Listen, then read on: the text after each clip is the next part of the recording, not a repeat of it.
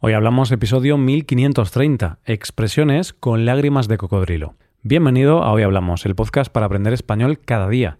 Si quieres ver la transcripción, la hoja de trabajo de cada episodio con explicaciones y ejercicios y disfrutar de muchas otras ventajas, puedes visitar nuestra web hoyhablamos.com. Hazte suscriptor premium para acceder a todas esas ventajas. También ten en cuenta que puedes tener clases de español con nuestros profesores Paco y Adrián. Hola querido oyente, ¿qué tal? Esperamos y deseamos que estés de maravilla. Hoy te presentamos un nuevo episodio de expresiones, en este caso, locuciones nominales. Ya sabes que en los últimos episodios de expresiones te hemos hablado de locuciones adverbiales y también de locuciones adjetivales. Pues hoy es el turno de hablar de algunas locuciones nominales típicas, tan típicas como lágrimas de cocodrilo, cabeza de turco o pez gordo. Quizá te estés preguntando qué es una locución nominal. Pues muy fácil. Una locución nominal es un grupo de palabras que actúa como un sustantivo, es decir, actúa como un nombre. Hoy hablamos de locuciones nominales. ¿Cómo vamos a trabajar todas estas frases que hemos preparado para ti? Pues lo vamos a hacer con una sencilla historia, una historia en la que podrás ver cómo las usamos en contexto. Hoy tenemos estas cinco locuciones nominales.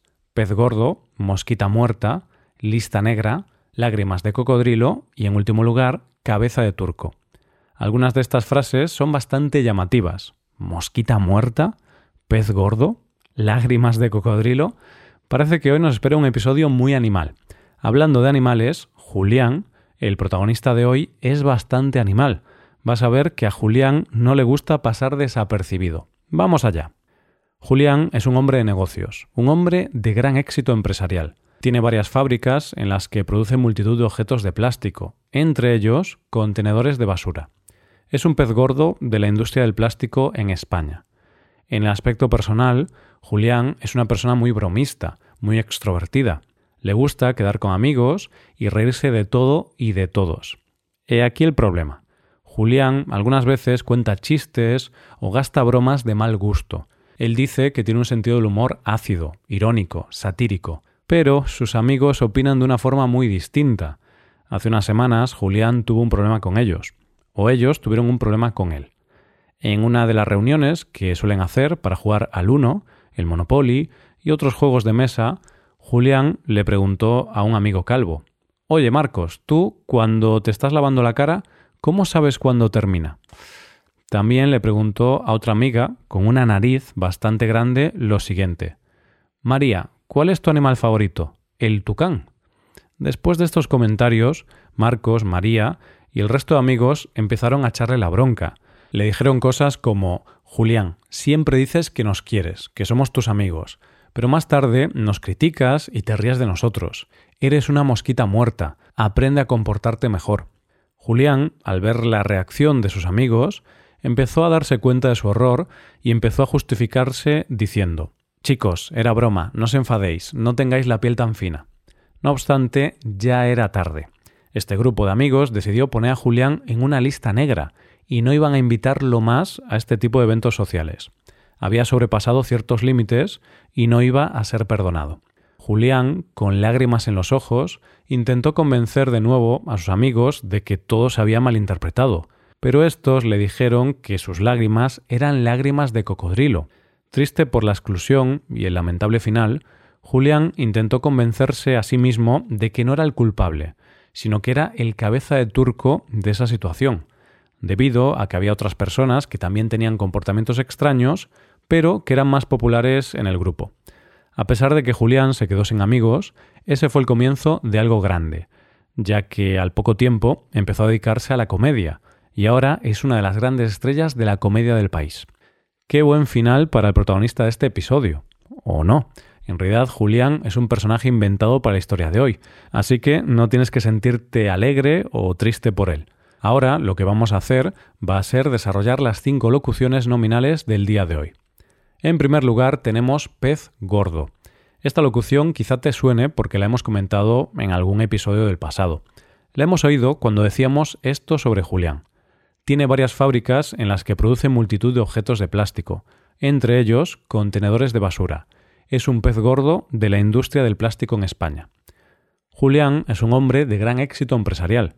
Julián es un pez gordo. Con esto estamos diciendo que es una persona importante o rica, o ambas. Entonces se dice que una persona es un pez gordo cuando es alguien de mucha importancia o es acaudalada, es decir, alguien con dinero. Venga, vamos a ver algún ejemplo. Por poner uno fácil, podemos decir que el presidente de los Estados Unidos es un pez gordo. Claro, no es ningún pez ni tampoco está gordo, pero sí que es un pez gordo, ya que es una persona importante en el mundo. Queda claro que el presidente de un país tan importante no es una mosquita muerta. Y aquí llegamos a nuestra segunda locución nominal. Ahora hablamos de un insecto que suele complicarnos la vida. Hablamos de las moscas, pero usando el diminutivo ita, mosquita. Hablamos de la locución mosquita muerta. Vamos a escuchar el fragmento donde aparece, cuando sus ex amigos le dicen Julián, siempre dices que nos quieres, que somos tus amigos, pero más tarde nos criticas y te ríes de nosotros. Eres una mosquita muerta, aprende a comportarte mejor. Puedes imaginarte que esta frase no es muy bonita ni amable. Se dice que una persona, no importa si es hombre o mujer, es una mosquita muerta cuando es hipócrita y oculta sus verdaderas intenciones con falsa bondad. Hablamos de una persona mala, falsa, hipócrita. No conocemos su origen, pero quizá tenga relación con que las moscas no son animales muy agradables, y además, cuando están muertas, tienen una apariencia insignificante. Dejamos la locución mosquita muerta para hablar de lista negra, una frase que hemos escuchado cuando Julián se justificaba ante sus amigos, justo aquí. Chicos, era broma, no os enfadéis, no tengáis la piel tan fina. No obstante, ya era tarde. Este grupo de amigos decidió poner a Julián en una lista negra, y no iban a invitarlo más a este tipo de eventos sociales. Julián entró en la lista negra, una lista en la que nadie quiere entrar. ¿Por qué? porque se utiliza para hablar de un conjunto de personas que no pueden participar en una actividad, generalmente por ser personas peligrosas o enemigas. Parece que el origen de este término viene de un escritor que se inspiró en la monarquía inglesa hace ya varios siglos, y es que un rey elaboró una lista con los nombres de sus enemigos e iba a castigarlos con el mayor de los castigos, la muerte. Espero que no te encuentres en ninguna lista negra, ¿eh? Yo no estoy en ninguna, pero sí que tengo algunas personas en mi lista negra. Por ejemplo, tengo un amigo que cada vez que venía a mi casa se veía todas mis cervezas y no me pedía permiso. La última vez que hizo eso lo metí en la lista negra y ya nunca lo he vuelto a invitar. Bromas aparte, vayamos ya a por la cuarta locución del día, lágrimas de cocodrilo. Vamos a ver cuándo aparece en la historia. Julián, con lágrimas en los ojos, intentó convencer de nuevo a sus amigos de que todo se había malinterpretado, pero estos le dijeron que sus lágrimas eran lágrimas de cocodrilo. No sé si los cocodrilos lloran, si hay algún experto en cocodrilos escuchando este podcast, que nos lo diga, pero lo que sí sé es que se utiliza la locución nominal lágrimas de cocodrilo cuando alguien llora y finge estar triste, cuando finge un dolor que no siente. Hay que ser muy buen actor para llorar sin tener ganas, ¿no crees? Pero bueno, algunas personas son capaces de hacer esto, son capaces de llorar falsamente para que parezca que están muy tristes. En este caso, cuando las personas lloran de forma falsa, decimos que son lágrimas de cocodrilo. Dicho esto, pasemos ya a la quinta y última locución del día, cabeza de turco. Nuestros oyentes de Turquía seguro que van a estar muy atentos a esta explicación. Antes veamos el momento de su uso en la historia. Triste por la exclusión y el lamentable final, Julián intentó convencerse a sí mismo de que no era él el culpable, sino que era el cabeza de turco de esa situación, debido a que había otras personas que también tenían comportamientos extraños, pero que eran más populares en el grupo. Se dice que una persona es un cabeza de turco cuando se le echa la culpa por algo que no ha hecho. De esta manera, los culpables se van a librar de toda responsabilidad. El origen de esta expresión lo encontramos en las cruzadas y las guerras entre cristianos y turcos. Cuando alguien conseguía cortarle la cabeza a un turco, la colgaban en el mástil del barco o en una lanza y los culpaban de todas las cosas malas que pudieran pasar. Podemos ver que el origen de esta locución es bastante sangrienta y desagradable.